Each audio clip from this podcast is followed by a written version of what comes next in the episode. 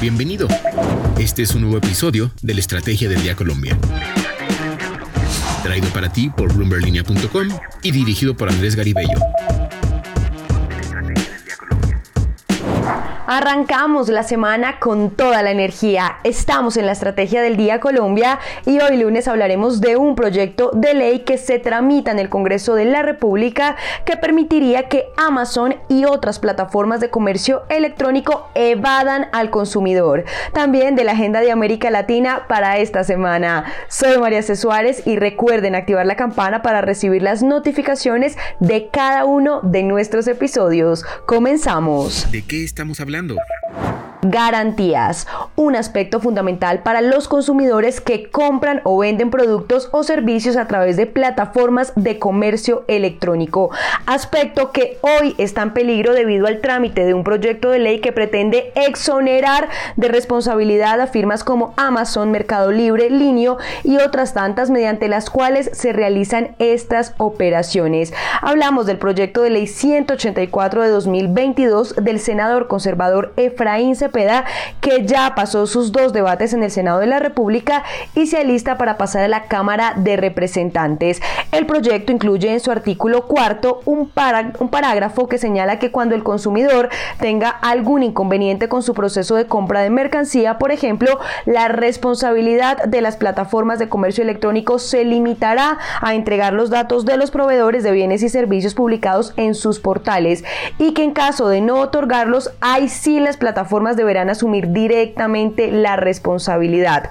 Alejandro Giraldo, miembro del Instituto Colombiano de Derecho del Consumidor, le dijo a Bloomberg Línea que este parágrafo le quita el carácter de proveedores o expendedores a las plataformas transaccionales y por tanto las elimina de esa obligación de responder directamente frente a los consumidores por los productos y servicios que venden en el mercado. Y añadió el siguiente ejemplo, abro comillas, una empresa ubicada en China vende productos de mala calidad a través de Mercado Libre, Linio o cualquier otra plataforma de venta de productos. Hoy, si el producto no llega, llega dañado o llega un producto diferente al anunciado, devuelven el dinero al consumidor.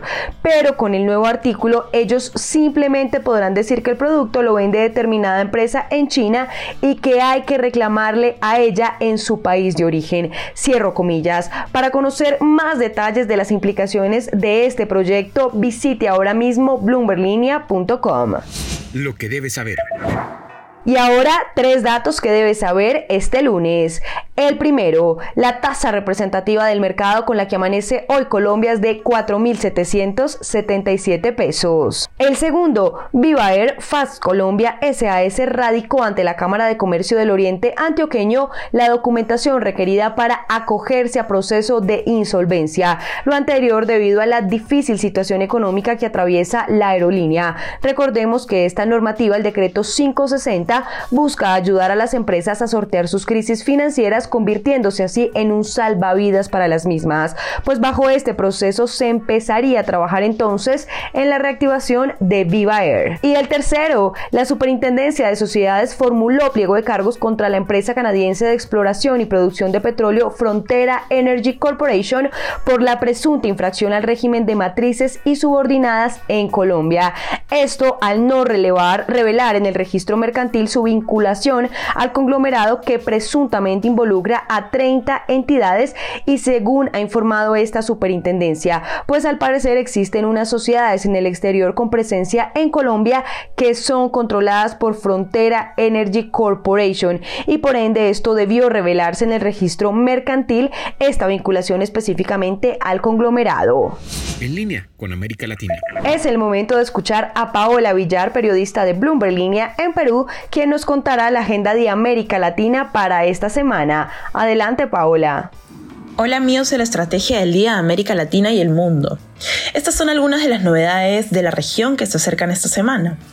En Brasil, el Consejo Monetario Nacional se reúne en medio de informaciones según las cuales podría revisar los objetivos de inflación del país antes de lo previsto, y el gobernador del Banco Central, Roberto Campos Neto, concederá una entrevista en directo de dos horas en la que probablemente se le preguntará por los objetivos y las recientes críticas recibidas del presidente Luis Ignacio Lula da Silva.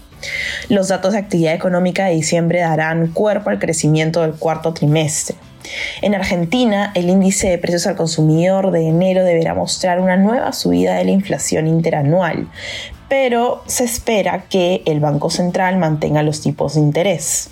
En Colombia, Bloomberg Economics espera que los datos mensuales hasta diciembre del año pasado y las cifras del PIB del cuarto trimestre muestren una rápida pérdida del impulso de la actividad tras el fuerte crecimiento registrado a principios de año.